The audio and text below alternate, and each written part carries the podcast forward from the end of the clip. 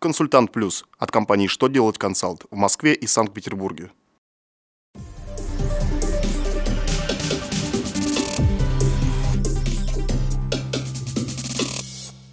Добрый день! Для вас работает служба информации телеканала «Что делать ТВ» в студии Алексей Шардуба.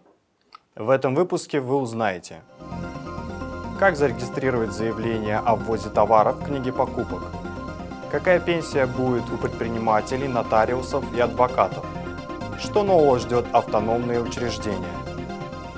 Итак, о самом главном по порядку. Если налогоплательщик принимает к вычету НДС по товарам, ввезенным с территории Евразийского экономического союза, он регистрирует в книге покупок заявление о ввозе товаров и уплате косвенных налогов с отметками налоговых органов об уплате НДС.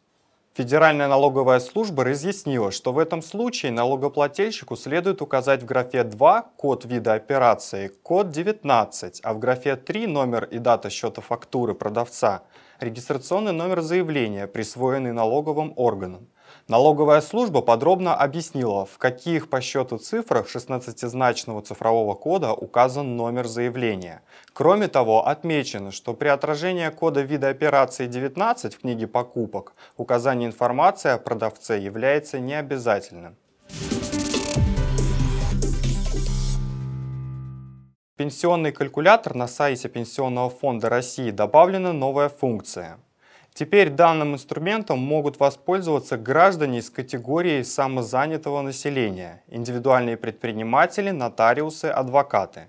Для расчета своей будущей страховой пенсии им нужно указать, сколько лет они планируют осуществлять трудовую деятельность, самостоятельно обеспечивая себя работой, а также годовой доход в текущих ценах и они узнают свою пенсию. Кстати, в личном кабинете застрахованного лица на сайте Пенсионного фонда России калькулятор учитывает уже сформированные пенсионные права в пенсионных баллах и стаж.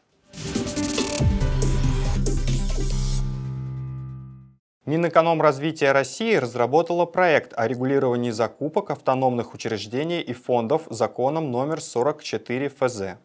Сейчас на федеральном портале проектов нормативных правовых актов проводится общественное обсуждение этого проекта.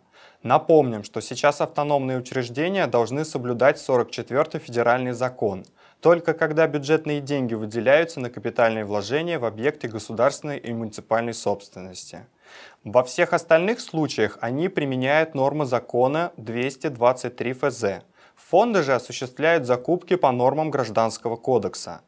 В Минэкономразвитии России подчеркивают, что в 223 федеральном законе и в Гражданском кодексе отсутствует четкая регламентация процедур закупок, и это нужно исправить.